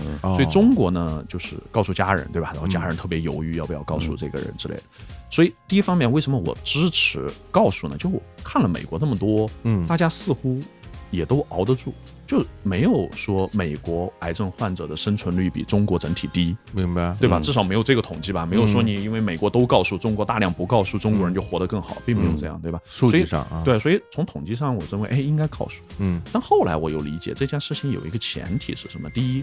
大众对于癌症是什么要有一个比较正确的认识。嗯，第二，医生要有足够多的时间和患者沟通这件事儿到底是什么意思。明白，在中国这两件事儿都很困难。第一，医生没那么多时间和你聊，对吧？还是比如说关心你。第二，大众对癌症存在大量的认知，所以我现在相对来说呢，又觉得要一分为二的来看。对于刚才潘老师讲的这种完全不了解癌症，从小就觉得癌症是。绝症的主要是老一辈的人啊，这些学习能力又比较弱的，是偶尔的隐瞒，我现在觉得是 OK 的。嗯，但是对于年轻的呀，受过很好教育的，我觉得还是应该告诉，因为告诉以后有个最大的好处，就是把所有人的心理负担都放下来，家属就不用帮患者做这个决策。你说我要不要上化疗啊？这副作用那么大，又不保证治好，你要不要上啊？家属就特别纠结，对吧？是，嗯，那患者自己来做嘛，自己的生命自己做主，你选了这个。你要治治，不爱治，你自己要出去旅游，我觉得也是你的生命的权利，嗯，对吧？谁能有权利帮你决定你应该怎么治呢？我觉得，嗯嗯。所以这个我整体我觉得对大家好，医生也更好沟通。但是确实，中国由于存在一批这种不了解的呀，容易被吓死的呀，嗯，有些时候医生确实也挺难的。嗯，我觉得随着时代往前进，这种就会越来越少，慢慢趋同于你要告诉他本人，对吧？因为你瞒也越来越难了。认字儿的人越来越多，我们的老一辈的长辈们有好多是不认字儿，你给他弄到放射科，他都不知道这是个啥。嗯，对，啊，而且我们村里边，我就知道那些老年人七八十岁的，比如说我父亲那个得病之后，我们俩开车回村儿。跟我们家关系最好的一个奶奶，我锁上门跑了。嗯，她怕我们去他们家。嗯，就是关系真的当然极好，每次都当儿子一样的那种。嗯，后来我就单独在见她的，她说他就跟我调研，她说我知道我做的特别不对，嗯我很惭愧。嗯，但是呢，我害怕，我害怕传染。哦，以为癌症会传染？癌症传染症。嗯，不了解。但是癌症是不传染，但是因为他从来没上过一天学。啊，这个其实跟知识啊、愚昧啊都有关系。所以长期的，我觉得会变好。一是教育，二是我们对癌症的治疗越来越好了以后吧，嗯，就像现在高血压、糖尿病，对吧？没有人说我诊断高血压，我就不敢告诉你的，我都敢告诉你，因为有办法。真的是，我觉得真的是这样，就是因为随着时代的变化，我觉得大家的这种生活的方式以及面对生活的理念，我都能肉眼看得出来的有变化。嗯嗯，对，就比如说像我小的时候，家里人，你别说什么得病不得病，就是这种癌症这种大病，咱就不说了。嗯嗯，很多人是拒绝吃药的，他的理论听起来非常奇怪，但是我觉得在现实社会上一定还会有，就是说说这个药啊。这一旦吃上，它就停不下来了。然后我当时就不太理解，就是说，然后呢，又如何呢？就是就比如说，你每天早上起来吃一片药，然后该工作工作，该上班上班，跟你每天早上起来喝一杯水有什么区别呢？我会觉得这没有什么区别。这个目前普遍存在于这个高血压病人这个，就有很多人会有。说一吃高这个降压药我就停不下来了，一一直一直会有很多人去带着这种态度在面对生活的，所以为什么会有很多人会自己决定停药？嗯嗯，我不吃了，对吧？我我高血压、糖尿病我不吃，然后马上后来哎又又起来，然后再反复又去医院，这种情况在我们现实生活很多，非常非常多，就是大家好像没有学会和疾病或者和药物共存。它属于我们生活的一部分，这个事儿接受不了。他会认为一个健康的人就应该什么药都不吃。嗯，对。比如好像你比如钟南山八十多岁了吧，他好像吃了也得有几十年降压药了。我记得自己采访他有一次说的，嗯，这不很正常的吗？对啊，对啊。我觉得这个是从这一点上你能看得出来，就是其实现在哪怕是很多年轻人，我也觉得就是因为我我看到过啊，就大家其实认知世界和在这个世界上生存的方式是不一样的。那有人可能会笃信于所谓的。现代科学，嗯，他会觉得啊，这些现代科学是我判断这些事情的底层逻辑，啊，我会依托于现代科学、现代医学这个东西。当然，我会觉得，我至少在我心里，我认为不一定对啊。嗯，就是比如说现代科学、现代医学，它就一定都对吗？也不一定啊。但是我会觉得，在当前这个时期，可能是一个相对来说。你竟然面对一个博士说现代医学不一定都对，我我会这么看待这个问题啊，找灭的开放心态，开放直直言不讳嘛，我直言不讳嘛，对。然后我我会这么去看待这个问题，因为会留一些余地。但是在至少在当前这个社会里面，我会它趋近于能够解决我们面对的问题的一个更好的一个办法。那有很多人的生活，他是不依托这个东西而生活的，他可能依托一种。人与人之间的关系，或者是我与自然之间的理念，就这种方式活在这个世界里面的。然后，但这个时候你去跟他讲科学这个东西，他是不能接受的。那说到这个科学啊，就是我想问一下菠萝，因为我认识的一些人和听说的一些人啊，比如说像陈天桥，就是盛大的啊，比如还有我有两个朋友，他们就发现了癌症之后呢，他们跑美国治去了。就是连我都觉得这事儿可能已经不行了，这个脑子里边都是瘤啊什么，嗯，哇，几年之后活蹦乱跳啊！我第一个问题就是，全世界治疗癌症最先进的国家或者什么在哪儿哈？另外一个，他们是不是出去用了最先的、最好的这种治疗方式？我们中国人是不是可以到国外去看去？哎，这是个好问题啊！但其实我的态度是这样的，就是说。去美国治以前啊，就几年前，嗯，或者更早一些啊，会有很大的价值。原因就在于，不管是在新药。的这个可及性，就是很多的新药以前在欧美啊都要上市，大概七八年以后，嗯，才会在中国上市，所以中间会有很大的一个差距。是，那这个时候这七八年，你如果不到美国去用或者国外去用，你就用不着这个药，嗯，那就可能是癌症病人等不了，你你你就没了嘛，对吧？这个就是药物的。但这几年这个差距越来越小了，很多时候国外的药上市以后几个月中国就有了，或者一年中国就有了，所以这个已经不是一个最大的问题。我觉得目前中国。国和美国医疗之间最大的两个区别啊，一个是一个规范化治疗的问题，就是刚才讲到的手术、化疗、放疗、靶向药、免疫药这个使用的顺序怎么用，其实是科学上啊，咱们讲是有一定的规范的，嗯，就是怎么样数据证明这样用整体可能的概率最高，对吧？那你比如说就应该这么来用。但在中国呢，因为各个学科之间的交流并不多，比如说，如果你正好去肿瘤医院，嗯，遇到的先是一个外科医生，嗯，那可能就先做手术；如果你遇到一个内科医生，我就先化疗。哇，就是有点时候碰运气，就是你会非常取决于这个医生的经验和他对这件事的理解。现在在北京这种地方的大三甲医院越来越强调多学科会诊啊之类的，因为癌症越来越复杂，能用的手段越来越多。你刚才讲什么一讲几种疗法，那个患者家属都懵了。嗯，别说你，医生都懵了。是吧？医生这辈子没学过那么多的药，就是在过去的十年啊，大量的新药出现，这些都不在他医学院学习的范围之内的。对呀，就比如说你七十年代的医生和八十年代的医生，其实学的东西差不多，因为你都是手术、化疗、放疗。是，但是两千年的医生和九十年代医生学的东西就完全不一样了。二零一零年的医生和两千年的医生学的又完全不一样了。所以对医生的要求也特别高。如果你天天忙着看病人，不去学习的话，你很可能你也搞不清楚这件事情。药理学怎么回事都不知道，就是各种药之间的优势啊、数据啊什么，你跟不上，对吧？嗯。所以这个就是变得一个特别复杂的事情。所以这是一个这么样的区别。第二个区别其实是一个就医体验的问题。这个当然和咱们的医疗条件啊之类有关系。就刚才讲的，医生经常就是，对吧？挂号、熬夜、排队，反正你。排了多久的队看医生五分钟，嗯，基本就结束了。那国外的话呢，就是对吧，把你照顾的好好的呀。所以为什么富豪愿意出去呢？就他体验特别好。某种程度，我说现在可能更像是一个五星级酒店和快捷酒店的区别。明白，就是都能睡，也都能治，对吧？某种程度，但是呢，你那边确实体验好很多。你的体验好，你得多花钱。你有钱去北京肿瘤医院，那时候我说我们走廊有个床位，你你住吗？啊，我说。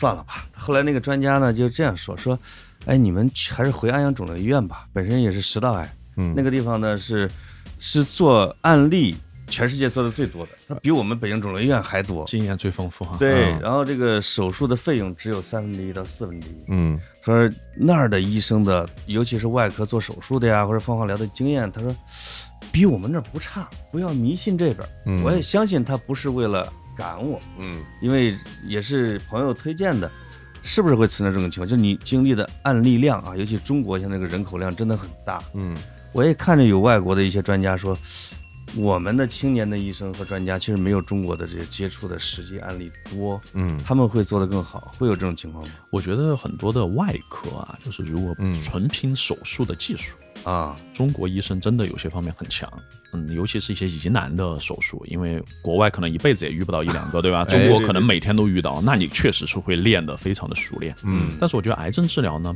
不能简单的拼这个，嗯，其实还是一个综合治疗的理念，就是当你面对一个这种重疾的时候，药物的使用好，各种治疗的综合手段，这个战略非常重要。明白。这件事情是我觉得中国的医生也好，或者咱们的各方面的教育需要急速提高的点。嗯嗯，不能迷信说我这个开刀开得好，因为我也和很多外科医生交流，嗯，他们其实现在越来越认识到，第一，开刀技术他们绝对很牛，嗯，第二，治疗的方法或者治疗的效果，他们不一定比得过别人，因为别人是一个综合治疗。原来俗称一把刀这件事情，其实慢慢的可能过时了。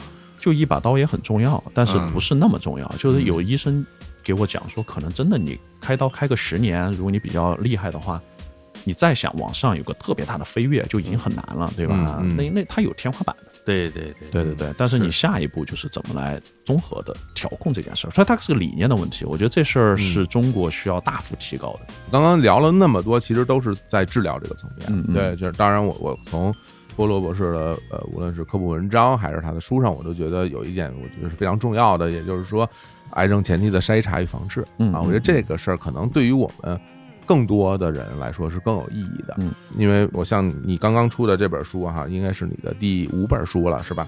叫做《癌症防御》。对，然后我在前言上你写的那段话，我觉得写的非常好，就是说我之前讲了那么多关于得了癌症人如何面对这个事情，但其实这本书是给那些还没有，就是我们所谓的健康人，嗯嗯，让大家知道癌症是怎么回事。然后为什么不叫预防而叫防御呢？哎，对，这个为什么起这样的名字呢？当时其实也有考虑过，啊因为我觉得。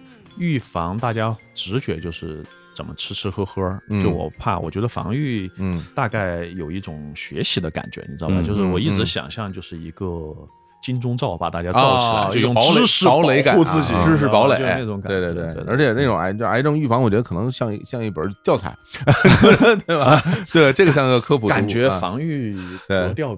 稍微好一点，让你没有那么烂大街，或者容易搜到。对，确实跟这些老大爷老大妈的那些容易串台啊，还真是。所以说，我觉得就是在这里面他会讲说关于这个癌症的前期的筛查与防治这件事非常非常重要。嗯，那我觉得不妨我们在这儿就跟大家来聊一聊就说就筛查的事儿，对我们关于筛查，我们平时该去怎么做这个方面的这些事情。而且你像刚刚潘老师在讲说，一个人到那个医院里去一查，呀，查出自己是癌症了，然后给抬回家了。因为这样的事情我们平时听说过很多，对，所以会导致大家不敢去。对，就是甚至于比如说稍微上年纪点人，你让他去体检，他是不去的。对，他会有一套理论，他理论是说。我不去医院，我就没有病；我去医院一查，我就浑身病。那你说会积极想起来，你说这个东西就很，你没法跟他聊了，就。所以说，我们来关于这个癌症的这个筛查这方面，我们平时该做点什么事儿？对我觉得，关于癌症筛查有一些比较重要的理念啊，大家要知道的。第一就是。现在至少啊，现在常规的或者有效的癌症的筛查呀，嗯，很多都不在你每年的正常体检里面。哎，啊，就是癌症的筛查，它是一些特殊的一些检查，对吧？包括胃镜啊、肠镜啊，一些啊，咱们说的这个胸部的低剂量的 CT 查肺癌的等等啊，这些都是需要单独去预约的。一般来说啊。所以这个是很重要的。所以有人为什么说每年都体检，怎么啪一下给我搞出一个癌症来？对吧？那是因为你平时抽血啊这些没用，跟那没关系，没用，对吧？包括你那个平时我们去体检可能会照胸片儿，嗯啊 X 光的，嗯，很难发现早期的肺癌，其实啊，所以还是要靠 CT 啊之类的。这个是一个很重要的一个概念。第二呢，就是癌症筛查呢，最好是在毫无症状的时候做。就有人说我都不舒服了，我去检查，为什么一查出来就是晚期，对吧？嗯，那是因为早期的癌症绝大多数都没有任何症状。哦，而且那个没有症状可能会持续十年以上，嗯，就是你可能这个肿瘤已经在体内一直长，你都完全不知道。对，它一开始还不快，你知道吗？没那么，对，它慢悠悠的。所以很多人说，为什么早期癌症这么难发现，就在于人需要有个意识，就是在我觉得特健康的时候，嗯，我有可能体内就有癌症了。哎呀，所以我需要去查，防范于未然。对，所以经常农村里面更是嘛，什么都胃疼的不行了呀，什么才去查，那肯定进去就。如果有就是晚期嘛，你都到那份儿上了，对吧？它一定已经穿破了很多的我们叫细胞组织，已经影响到你的神经了，对吧？你才会疼嘛，对，要不然也不至于。所以种种原因啊，上次见到有一个朋友，啊的妈妈听了我的讲座去做肠镜的筛查。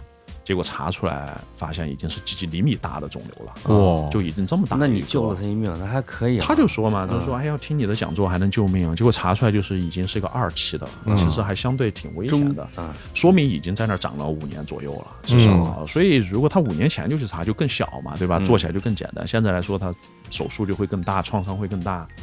啊，后续还得做一些辅助的治疗啊之类的，就更麻烦又花钱，生存率还统计上又会更低，各种原因，所以为什么要强调早筛？啊？那我觉得这个里边出是一个问题了，就比如说，因为大家就可能癌症，可能你不同的位置去的检查是针对不同的所谓的癌症的类型，然后呢，那我觉得就是因为大家每个人的状态也不太一样，嗯嗯，就是我们性别也不一样，生活状态也不一样，然后。生活习惯也不一样，嗯啊，甚至家族遗传这些所有这些东西，就是那就是大家可能每个人需要去重点排查的这些项目，可能也不太一样。对对对，举举例子来说吧，比如就我就拿我自我自己 啊，可以拿我举例子。嗨，咱俩其实差不多。我每年都筛查。那您是查哪些内内容呢？我们这个一般叫叫什么癌症九项啊，就是它会有消化系统的，有呼吸系统的，有什么之类的，嗯，让你挑。有有的是吹气的，有血液检的，嗯，有的是要通过取样的，嗯，包括你要是这消化系统，你他要肠镜和胃镜，你做不做，就是之类的，我基本上都选择做，都做。对，而且因为现在是每年一检嘛，现在为什么癌症不是说一发现他就死了？嗯，原来这个就吓人吗？嗯，现在就是因为其实你体检的频次提高了，单位有福利嘛，经常。那我觉得，甚至像我们这种高危的，可以半年一检，医生也这么建议的。就是你如果半年一检，你还是有专门的癌症筛查的选项的话，那你发现永远是在早期。大概是不是这样一个原理？嗯啊，这里面涉及到几个概念哈。第一个，我觉得这个癌症的筛查为什么会有效呢？是因为绝大多数癌症啊，它其实发生，刚才讲的都是漫长的过程。其实平均啊，它从一个开始恶化到真正变成一个恶性肿瘤，其实是大概需要二十年。所以你在中间，对吧？前五年、前十年抓住它，它都不会是一个致病的疾病，对吧？所以筛查是有效的。第二个，筛查的频次啊，其实是一个很专业的一件事情。嗯，比如说刚才潘老师讲到他做肠镜胃镜，对吧？啊，胃镜现在确实很多人是推荐每一年到两年做一次啊，是因为它做起来相对来说也没那么复杂吧，有无痛了。对对对，肠镜啊其实很有意思。肠镜官方您知道推荐是多久做一次吗？十年做一次啊，十年做一次，因为结直肠癌现在认为它的生长是比较缓慢的哦，所以一般来说很难说是比如说五年啊什么的就给你搞出一个恶性肿瘤来，而且相对它又是侵入性的，然后呢也怎么说呢？有人还是比较恐惧这件事情，所以从资源的分配来说，嗯，不需要每年做啊，生物学也不需要你每年做。好在我才做了一次，太好了，省钱了。大概意思就是，所以我经常说，官方推荐十年，这个是有卫生经济学的考量在里面的。国家层面是这么说的，但是个人来说，如果你确实是那个有条件的话呢，你可以五年做一次。对，但当然前提是什么？你这次查出来没事儿，就比如说这次你做了肠镜，哎，潘老师做了没事儿，那你五年以后去做肯定没问题。就是这个中间不会出现大的药物这样明白了。五年以后如果有问题，咱就切掉，对吧？怎么样？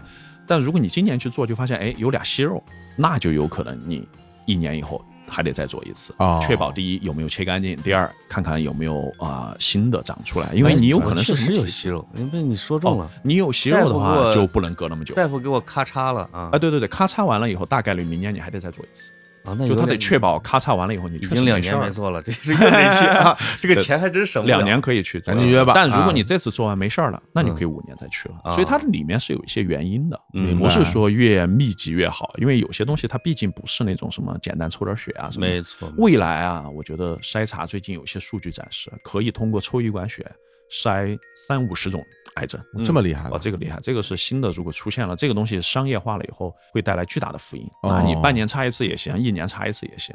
哇，那这个简单多了，因为我还在想呢，因为大家每个人情况不一样嘛，所以那当你去决定去筛查的时候，你要去可能刚刚听潘老师讲，你还要自己去决定我做哪些项，对对对对。那那对于大家来说，我也不懂，我那时候做哪些项啊？对，这个其实也是有指南嘛，就告诉你你是什么样的高危人群，对吧？比如说潘老师那种家里有食管癌的风险，又处于以前吃的又比较咸的，嗯，那你肯定这个胃镜肯定得做，因为胃镜它除了能看胃，还能看食管嘛，其实就是一根镜子看。那咱们说几个情况吧，我觉得也可能有一。些代表性就是大家的普通生活状态，比如我，我可能能代表一一类人群吧。比如我呃有点肥胖啊，然后呢又是这个会有抽烟啊，有抽烟，然后也偶尔喝酒。嗯嗯，像我这么一个状态的人，快招供完了，对吧？像 像我这么样一个人，应该查哪几项呢？对，我觉得消化道的，因为中国都挺高发的，所以都值得做。比如说你的胃镜，对吧？这个得做。肠镜，我觉得。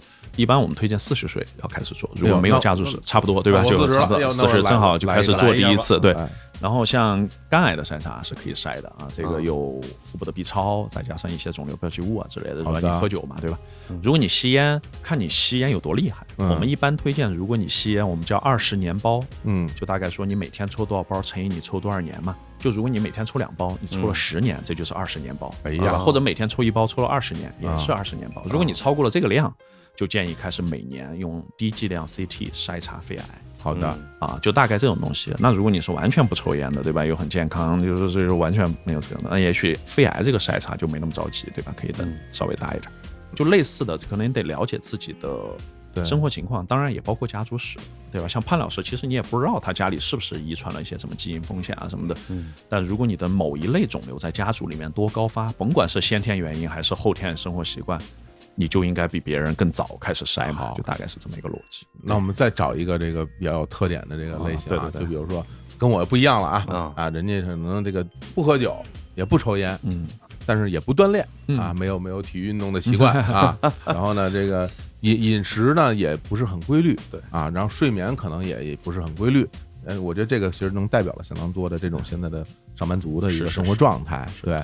然后那像这样的人群的，大家应该去筛查一些，可能再加上熬夜啊，对，有可能会熬夜，基本上就成了码农和互联网公司这 真的，现在很很多人是这样的生活状态啊。其实现在这里面有一个挑战的是什么呢？嗯，就是因为现在其实真正特别有效的癌症筛查手段啊，也就那么七八种癌症有。OK，其实很多的都没有啊。那如果你是一个女性，刚才讲的这种女性，对吧？有肥胖啊，有熬夜啊什么的，你肯定乳腺癌你得小心吧，这些东西得小心。但对男的来说呢？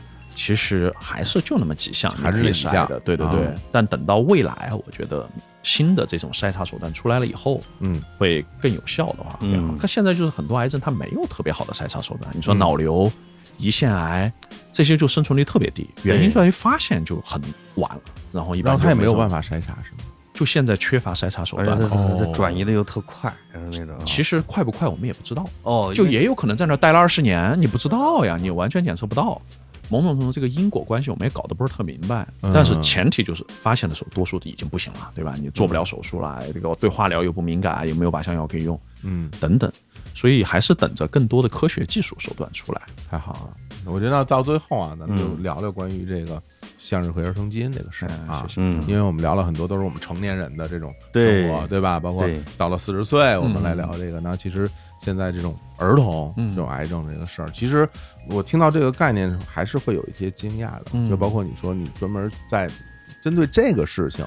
来做这些事情，那说明他已经会有一个很大的一个基数，有很大的人群就有这样的情况。那这种，因为刚刚你也讲嘛，癌症它可能出现可能就十年或者二十年。那为什么像儿童你都很小，他们为什么会有那么多得癌症？对，这是个很重要的一个概念哈，就是小孩为什么会得癌症？对啊，前提就是他也是因为基因突变和免疫逃逸的产物，和成年人是一样的。但是，嗯，大多数都是先天的原因。就他和成年人的癌症其实本质上是两种不同的病，哦，本质是不一样，完全不一样的病。就小孩得肿瘤和成人得肿瘤的原因是截然不同的。哦，它只是说它表现出来都是一些细胞生长很快，变成了一个肿块，对吧？我们都叫它肿瘤。对。但为什么变成这个肿块，小孩和成人是不一样的？这里面生物学非常复杂，就不具体讲。但大家要知道，小孩的肿瘤和成人肿瘤是两种不同的病。然后第二个呢，就是其实是挺多的啊，小孩肿瘤还是挺多。中国每年三万多到四万个孩子会得癌症，嗯啊，但是呢，有很多的癌症其实都没被确诊，这是另外一个很大的问题。很多的孩子他都被连续的误诊，然后到最后也不知道是什么原因，就是因为儿童癌症相对比较罕见，这个专业的医生太少哦，而且儿童基本上不体检啊，没到那年龄的经常。就中国的这个儿童的体检确实是做的不是很常规，对吧？我们很少见到孩子说每年固定要去体检，那好像没一般都是什么什么入入幼儿园来一个，然后入小学来一个，是吧？类类似于这种，所以特别容易就是漏掉早期的一些东西。嗯，我们就见过一些孩子被耽误的很久。哦，所以这个概念还是要告诉大家，就是如果出现了某些情况，这是向日葵儿童想传递的嘛，就是嗯。嗯，你要知道出现了某些情况，你要。怀疑或者有可能是这种肿瘤的时候，要到专业的科室去。比如说儿童肿瘤啊，绝大多数是在儿童医院来治疗的啊。你如果跑错了医院，比如说你跑到一个成人肿瘤医院，嗯，他可能完全不看这边，甚至你跑到协和去，他都不看。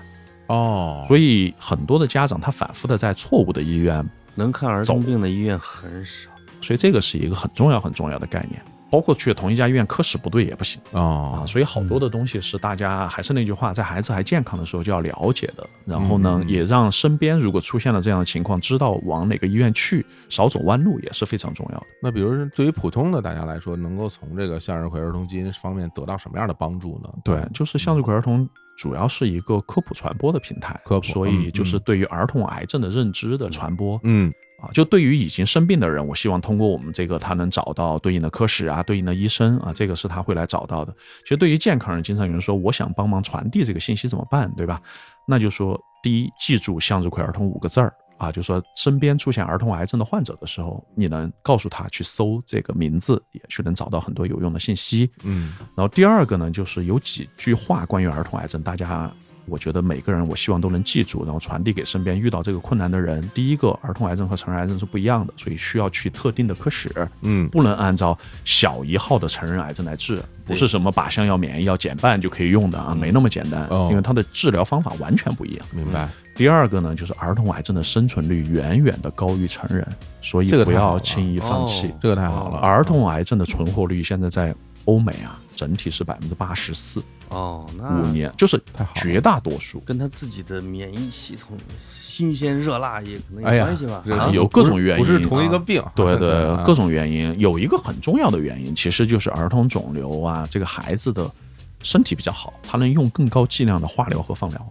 哦，这个其实是会带来一些副作用，但是它也容易更好的杀死肿瘤。就是它能用到很高的剂量，刚才咱们不是讲嘛？如果你不在乎这个人的死活，你使劲用药，一定能治好，还是能够用到远比成人高的剂量，因为它能恢复，它的代谢，它能恢复，就它细胞更旺盛，对吧？你把它别的细胞杀死，它干细胞还能恢复，对吧？所以，所以这是一个很重要的点，就是不要轻易放弃。嗯，第三个呢，我觉得非常重要的也是说。儿童癌症是需要一些新型的药物的，这个是某种角度，我希望呼吁社会都来关注。嗯，刚才讲到他生存率高，有人说生存率这么高还要什么新药？但也是刚才讲到的，他生存率高是有代价的。对，他大剂量的化疗、放疗会带来大量的副作用。嗯，因为儿童癌症一旦治好，和七老八十的人是不一样的，他也许能存活五十年、六十年，对吧？他还能成为社会上。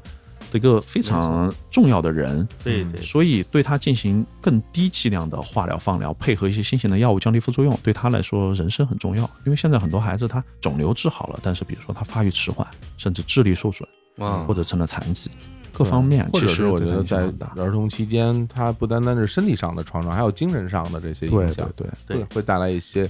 记忆上的东西，对对对，所以这个我觉得对社会来说非常重要，呼吁大家一起来做。当然，另外一个很重要，我觉得大家不要歧视这样的孩子。刚才其实咱们讲到这个社会的认知，我最近看到一些挺让人伤感的问题，就有些孩子得了肿瘤以后，好不容易治好了，对吧？嗯，回到学校去上课，嗯，结果周围的家长和老师都不理解，还说以为要传染啊什么的，因为他戴一口罩又戴一帽子，人觉得很奇怪，对吧？这个人就把那个孩子赶到教室的最后一排去坐着，说其他孩子都不愿意。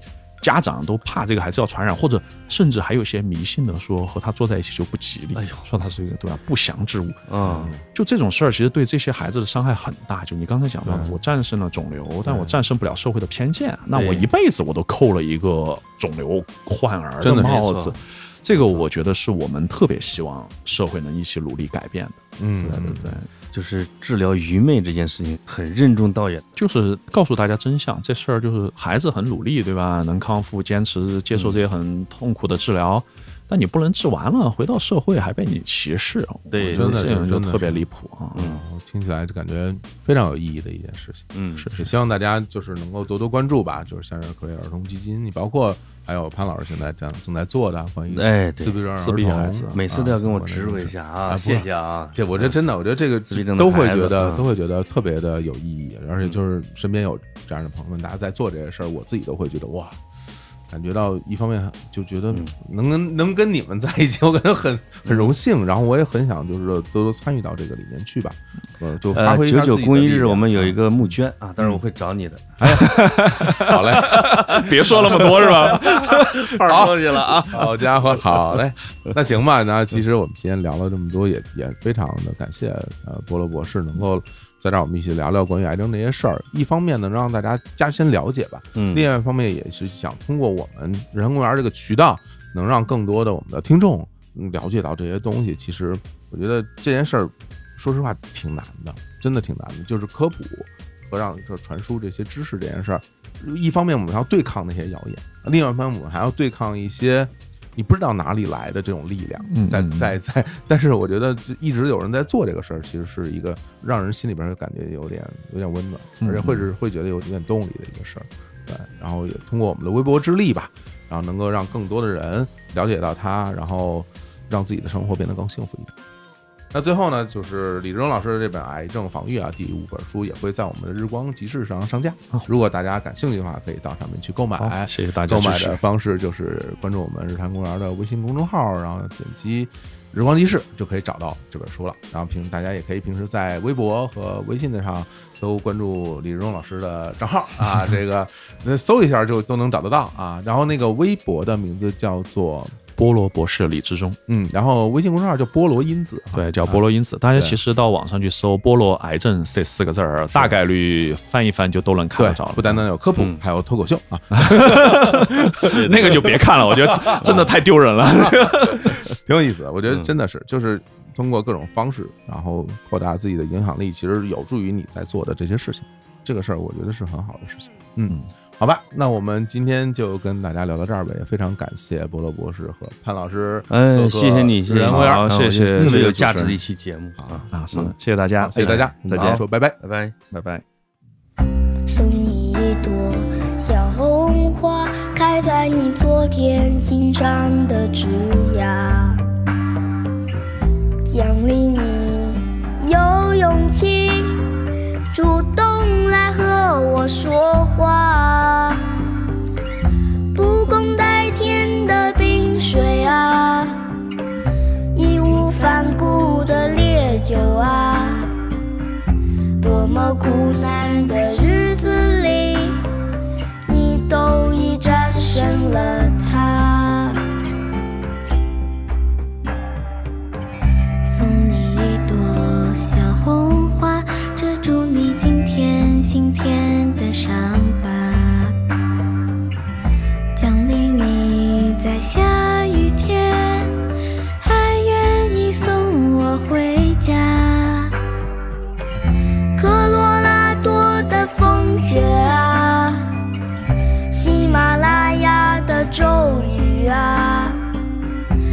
要你相信我，闭上眼就能到达。